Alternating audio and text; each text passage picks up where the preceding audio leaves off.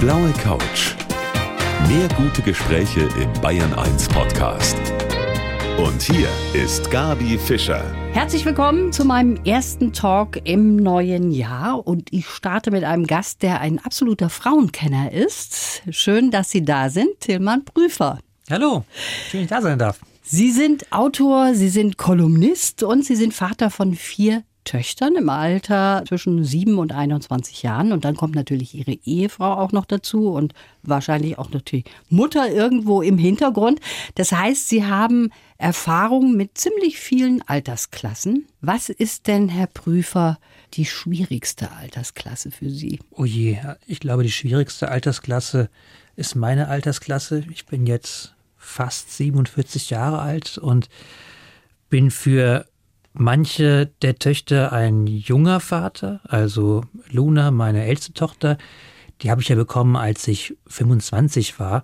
Und wenn ich jetzt mit ihr zusammen bin und Freundinnen von ihr treffe, für die bin ich alle ein sehr junger Vater, weil deren Väter, die sind jetzt alle schon jenseits der 50er und so. Und wenn ich mit der Jüngsten, also mit Judy zusammen bin, bin ich ein alter Vater, weil die Mutter von Judis bester Freundin, die ist, glaube ich, 28.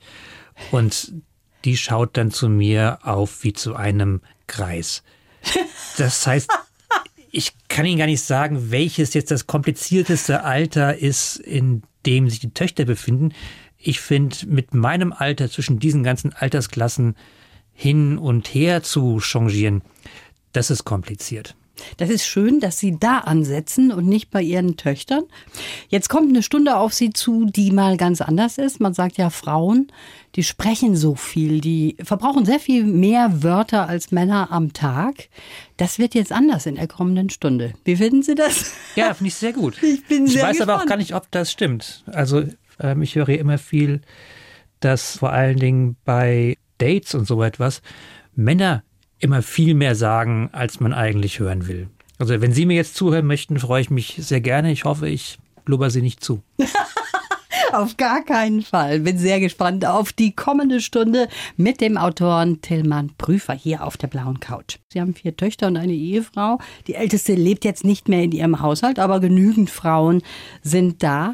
Was ist das Schwierigste eigentlich für Sie als einzelner Mann jetzt in so einem Frauenhaushalt? Das Schwierigste ist für mich, ins Bad zu kommen. also das Bad ist ein Raum, den habe ich irgendwann mal gesehen, aber schon lange nicht mehr betreten dürfen, weil immer, wenn ich da hinein möchte, ist die Tür zu und immer heißt es, ja, bin gleich draußen, ne? chill mal, hallo, Privacy. Und dann komme ich wieder und dann ist die Tür wieder zu und der gleiche Wortlaut schallt aus dem Bad heraus, halt nur dann von einer anderen Tochter. Und dann muss ich irgendwie zur Küchenspüle wechseln, um mich zu waschen oder so etwas. Also das ist die äußerste Schwierigkeit, unter der ich lebe. Und natürlich, naja, merkt man schon, dass wir in einer Welt wohnen, also dass meine Töchter in einer Welt aufwachsen, wo eine Frau die Chefin von Europa ist und eine Frau noch die Chefin von Deutschland ist und meine Frau selbst ist in einer Führungsposition. Das heißt so, dass es irgendwie so ein Patriarchat gibt und dass Männlichkeit irgendwas traditionell mit Führung zu tun hat. Das wissen die einfach nicht und das ist in deren innerem Bauplan nicht drin. Das heißt, für meine Töchter ist eigentlich natürlicher, dass meine Frau der Chef ist und ich eben auch noch da und so ganz lustig. Oder auch nicht. Oder auch nicht, aber ich finde, das hört sich sehr fortschrittlich an. Wie fühlen Sie sich dann in dieser Frauengesellschaft? Also Sie machen mir nicht einen unterdrückten Eindruck. Nein, es ist nie irgendwie langweilig, weil man ständig mit anderen Problemlagen zu tun hat, in anderen Fragen herangezogen wird, manchmal auch mit sehr essentiellen Problemen zu tun hat. Also zum Beispiel, wie ich jetzt hier bei Ihnen sitze, habe ich die Nacht eigentlich nicht wirklich geschlafen, weil meine jüngste Tochter die Vorstellung hatte, dass sie heute im Bett bei Mama und Papa schlafen will. In Wirklichkeit war es im Bett bei Papa und Papa musste sich irgendwie auf die Bettkante verkriechen.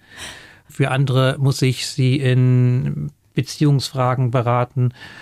Mein Schulwissen ist so breit wie nie zuvor, jetzt auch gerade, wo wir in dieser Situation sind mit Homeschooling. Genau. Weil ich von Algebra bis Kurvendiskussionen bis zum kleinen einmal eins alles immer irgendwie parat haben muss.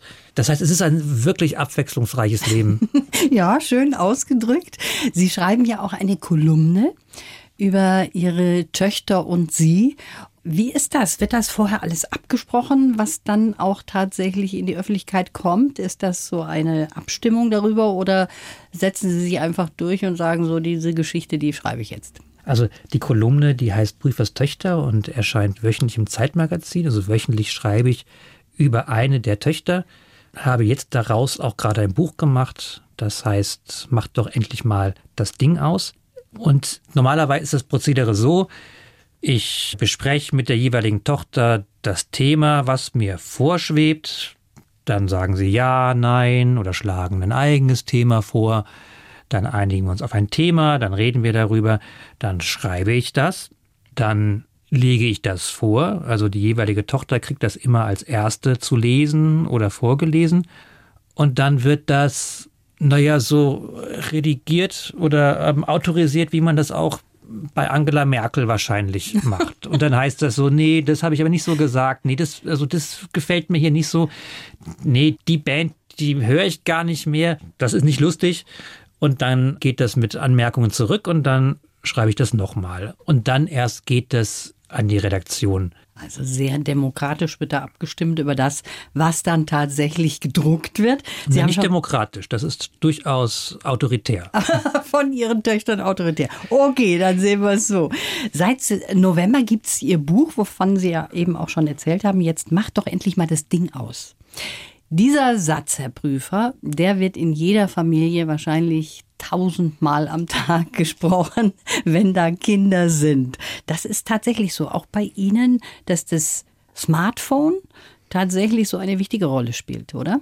Ja, die Idee des Buches war, dass mir beim Schreiben der Kolumnen aufgefallen ist, dass sich sehr, sehr viele dieser Texte um diese Themen drehen. Um Medienkonsum, um Bildschirmzeiten, um Aufmerksamkeit, die man einander schenkt oder nicht schenkt, um Welten, in die die Kinder abtauchen. Und ich habe auch gemerkt, dass das viele Menschen in meinem Umfeld und viele Eltern so beschäftigt, weil man ja einerseits möchte man progressiv sein, man möchte irgendwie medienaffin sein und medienkompetent und nicht zurückgeblieben. Andererseits nervt das, wenn so ein Kind wie so eine Art Cyborg, also ich habe das Schildborg genannt, durch die Wohnung geht, nämlich mit so Stöpseln, diesen AirPods im Ohr, den Blick fest auf das Smartphone geheftet und auf dem Ding läuft dann, hier wird mit WhatsApp gechattet und auf den Kopfhörern läuft ein Hörspiel oder ein Song oder TikTok. Und man steht neben diesen jungen Menschen und kann ihn einfach nicht ansprechen, mhm. weil er einen nicht hört, weil man sich dann in den Weg stellen muss, irgendwie winken muss, wie wenn man ein Flugzeug irgendwie einweisen wollte. Oder vielleicht das sicherste ist einfach das WLAN kurz abzuschalten, dann ähm, ist der Kanal wieder offen.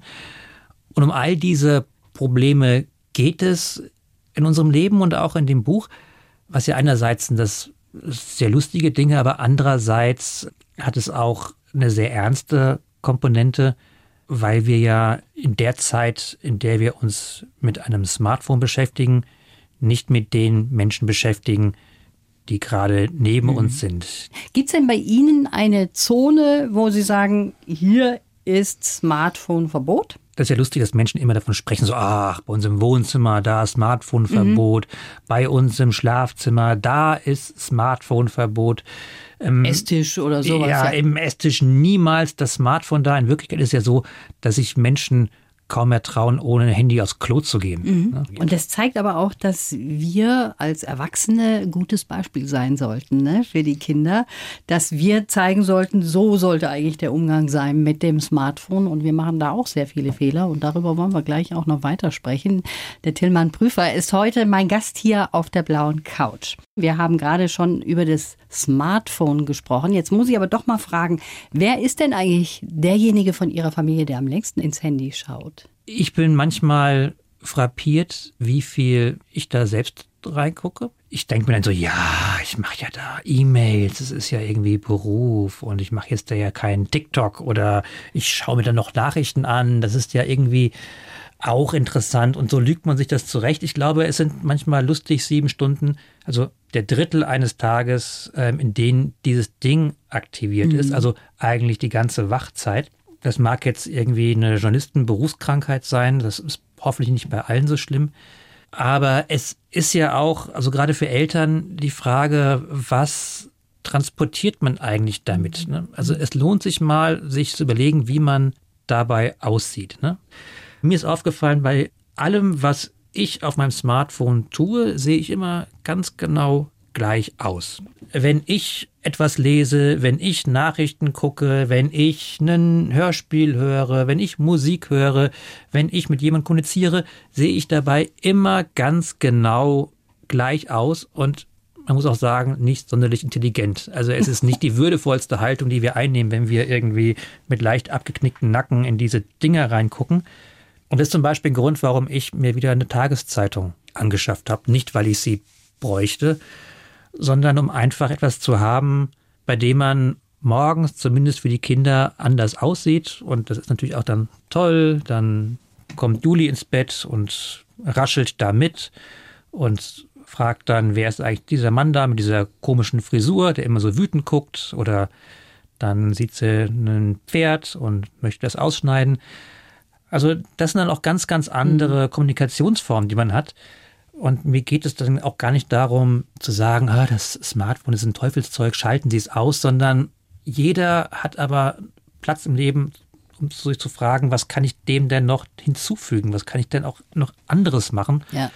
Muss es immer das Gleiche sein? Ich habe jetzt was ganz anderes für Sie. Und zwar etwas auf Papier. Herr Prüfer, nicht im Smartphone. Sie können vom Papier was ablesen. Unglaublich. ist unglaublich, ne? Gibt es aber auch noch. Papier beim Bayerischen Rundfunk. Papier und das ist unser Lebenslauf für Sie. Wenn Sie den bitte vorlesen und dann können wir darüber sprechen. Mein Name ist Tilman Prüfer, ich bin Kolumnist, Chefredakteur und überforderter Vater von vier Töchtern. Die Mädchen haben mich verantwortungsbewusster, lustiger und ordentlicher gemacht und mich gelehrt, das Chaos zu lieben. In meiner Familie gibt es viele ungewöhnliche Lebenswege. Mein eigener läuft ganz nach dem Motto alles ist möglich und nichts ist planbar. Geprägt haben mich Janosch, Karl Lagerfeld und die Seeräubergeschichten meines Vaters. Ich selber habe die Hoffnung aufgegeben, cool zu sein und kämpfe täglich ums Überleben in der digitalen Welt. Für die Zukunft wünsche ich mir, dass sich Menschen über meine Geschichten freuen, dass im neuen Jahr alles anders wird und eine neue Dachterrasse. Stimmt alles, bis auf dass ich nicht Chefredakteur bin. Ich bin Mitglied der Chefredaktion des Zeitmagazins, aber Chefredakteur, das wäre ja, zu viel Person. der Ehre. Aber der Rest ist schon mal gut. Geprägt haben Sie, haben Sie jetzt vorgelesen, Janosch, Karl Lagerfeld und die Seeräubergeschichten von Ihrem Vater. Ich finde, das ist ein sehr schöner Mix, hört sich gut an. Fangen wir mal an mit dem Janosch, mit dem haben Sie zusammengearbeitet. Das war auch eine Kolumne, die habe ich geliebt, nämlich Wondrak. Und so sind Sie zusammengekommen? Ja, wir wollten es eigentlich nur für ein Jahr machen. Es wurden dann aber mehr als sechs Jahre daraus, mhm. äh, mit denen halt Wondrak unsere Leser begleitet hat. Das war ganz, ganz toll, weil man merkt, dass man bestimmte Sachen erst ausdrücken kann, wenn man ein reiches Leben gelebt hat. Mhm. Wir sind ja heute alle so auf die Jugend fixiert und denken so, ach, wenn jemand irgendwie etwas sagt und der ist 16, dann hat der recht und dann ist das die Energie und die Alten machen alles falsch. Und es hat so gut getan, dann jemanden zu haben, der in gewisser Weise auch noch ein Kindskopf ist, auch noch Kind geblieben ist, aber gleichzeitig die Weisheit von einem langen, langen, abwechslungsreich gelebten Leben hat. Janosch hat gesagt, um manche Weisheiten auszudrücken, muss man ein Leben lang nichts gewusst haben. Sehr schön. Jetzt kommen wir mal auf Ihren Vater zu sprechen. Das finde ich nämlich auch sehr schön, die Geschichte. Der war Zahnarzt und Gleichzeitig hat er aber vorher einen anderen Beruf gehabt, nämlich Pirat. So hat er das seinen Kindern verkauft? Also es gab tatsächlich eine Kiste in unserem Keller, eine Aha. Holzkiste. Wenn man die aufmachte, dann war da irgendwie so ein kleiner Totenkopf drin und so eine kleine Kanone, ich glaube, die war dazu da eigentlich, um da Silvesterböller reinzustecken und ein Messer und ein Tuch. Und diese Kiste, die holte mein Vater manchmal hervor und erzählte dann so, ach ja, ne, guck mal, dieses Messer, das habe ich immer zwischen den Zähnen gehabt, als ich die Schiffe damals geentert habe. Ne? Also in, bevor ich ja Zahnarzt wurde, da war ich ja Seeräuber. Ne? Das weißt, ach, das weißt du nicht. Na, dann erzähle ich dann mal. Und dann hat er diese ganzen Geschichten erzählt, wie das damals war in der Karibik mit der Piraterie und wie es dann auch schwieriger wurde und man dann irgendwann auch halt davon nicht mehr leben konnte, geschweige denn eine Familie ernähren, weshalb man dann sich entschlossen hat, auf Zahnarzt umzusatteln, was ja so ähnlich sei. Und das habe ich lange Zeit geglaubt und Kinder können ja auch dann eine Zeit lang was glauben, obwohl sie es eigentlich besser, besser wissen. wissen. Mhm, das ist schön. Da weiß man auch, woher das kommt, dass Sie selber so schön Geschichten erzählen können. Herr Prüfer, Sie haben so einen richtigen Mädelshaushalt, vier Töchter, eine Frau und Ihre Frau mussten Sie tatsächlich drei Jahre lang bearbeiten, bis Sie sie überzeugt haben. Wie war das? Ja, das war natürlich furchtbar, weil ich war mir meiner Sache total sicher. Ich habe mir gedacht, okay, so einen Menschen, den trifft man vielleicht nur einmal im Leben und hätte es mir nie verziehen, hätte ich nicht alles dafür getan, irgendwie diese Frau davon zu überzeugen, dass ich auch der Richtige für sie sei. Das war gar nicht so einfach. Wenn ich mir jetzt Fotos anschaue, wie ich damals aussah, also ähm, ich hatte sehr kurze und sehr rot gefärbte Haare und eine Vorliebe für knallgelbe T-Shirts, dann wird man das auch ersichtlicher, warum man da anfänglich äh, Schwierigkeiten hatte, sich ähm, mit so jemanden ähm, auf ein Leben einzulassen. Aber das war ein langes Projekt, mhm. ein langes Hin und Her. Aber hat sich voll gelohnt, oder? Hat sich gelohnt, finde ich auch. Also hört sich zumindest für mich so an. Drei Jahre lang. Das heißt aber auch so ein bisschen, Sie sind ein Kämpfer. Sie geben nicht so schnell auf. Ich hätte wahrscheinlich schon nach einem Jahr gesagt, oh nö, das war's jetzt. Das wäre jetzt natürlich eine sehr schmeichelhafte Charakterisierung. Ich würde es auf keinen Fall irgendwie abweisen von mir, dass ich ein, ein Kämpfer bin. Aber ich glaube, ich habe eine gewisse Beharrlichkeit. Wissen Sie, ich bin ja selbst eher so ein schmächtiges Männchen, nicht sehr groß und nicht sehr breit. Ne? Und da kann man nie durch K.O. gewinnen, sondern man muss irgendwie eine Runde nach der anderen machen. Und ich kann mich auf schwierige Zeiten einstellen und das glaube ich schon, ja. Also wenn ich mir was vorgenommen habe, dann gebe ich, nee, ich glaube nicht so schnell auf. Was man nicht an Genialität hat oder an Geistesblitz, das muss man halt manchmal dann durch Beharrlichkeit ja. an den Tag legen. Vor kurzem war hier die Ina Müller bei mir zu Gast. Und die hat mit meinem Gast heute was gemeinsam mit dem Autoren und Kolumnisten Tillmann Prüfer. Die ist nämlich auch in einem Frauenhaushalt aufgewachsen. Die hat vier Schwestern. Dann war da natürlich noch ihre Mutter und ihre Oma hat da auch noch gelebt. Und ich habe dann gefragt, wie hat das eigentlich dein Vater verkraftet, Ina? Und da hat sie gesagt, wieso? Das war für ihn das Allertollste. Der konnte sich glücklich schätzen. Sehen Sie das auch so? Ja, absolut. Obwohl es nicht so ist, wie man sich das gemeinhin vorstellt. Also ich höre oft so, Mensch, du bist ja umgeben von Frauen, dann bist du ja, dann bist du der Hahn im Korb. Also der Hahn im Kopf, so toll ist es sowieso nicht, aber es ist auch gar nicht so, dass wenn man jetzt von lauter Töchtern umgeben ist, dass man halt von lauter Menschen angehimmelt wird und die einen irgendwie toll finden und zum Vorbild nehmen und wow, ist eher das Gegenteil. Was man auf jeden Fall bekommt, ist ehrliches Feedback und, und eine ziemlich unverblümte Sicht auf die Dinge, wie sie wirklich sind. Also wie ich mich kleide. Also meine Töchter finden, dass mein Stil furchtbar ist, ne? operhaft, schrecklich, wie ich gehe. Meine Töchter finden, dass ich irgendwie so, so einen Entengang habe, so ein bisschen wie, wie Donald Duck. Ne? Wenn ich mich aufrege, ist es übrigens auch so wie Donald Duck. Wenn ich mir anschaue, so den Männergeschmack meiner Töchter, also die ihn halt ausdrücken oder durch Bilder auf ihrem Smartphone mir zeigen, das ist so das Gegenteil von dem, was ich bin. Also nehmen Sie mich ne, und machen Sie alles ins Gegenteil. Ne? Die Körpergröße, die Haardichte, die Haarfarbe, die Nasenlänge. Dann haben sie so den ähm, idealen Typ, wie sich halt äh, Lotta und Greta einen Mann vorstellen. Das heißt, es ist nicht so, dass man dadurch irgendwie vor den misslichen Dingen der Welt ferngehalten würde, sondern man wird eigentlich die ganze Zeit mit der Nase drauf gestoßen. Drauf gestoßen. Und das, man kann ja mit Ihnen zum Beispiel über das Thema Mode wunderbar sprechen.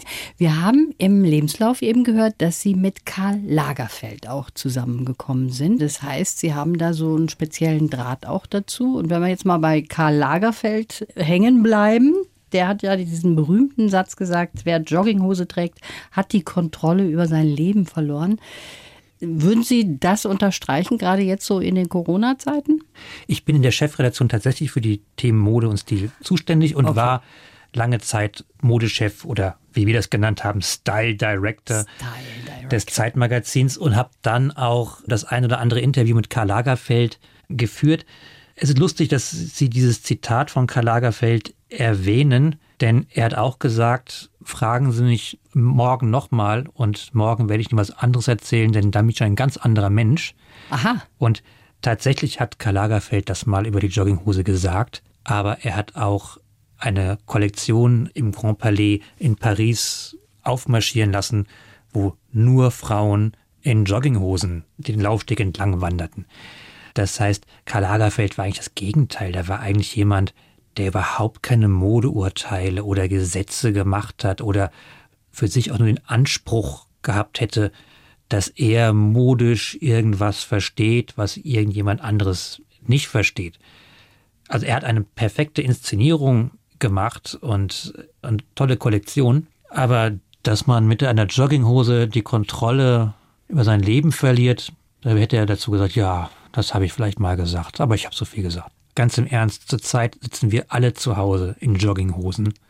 Und wenn das ein Zeichen dafür wäre, dass wir die Kontrolle über unser Leben verlieren, dann wäre es eine schlechte Hypothek auf die Zukunft, oder? Das ist wohl wahr.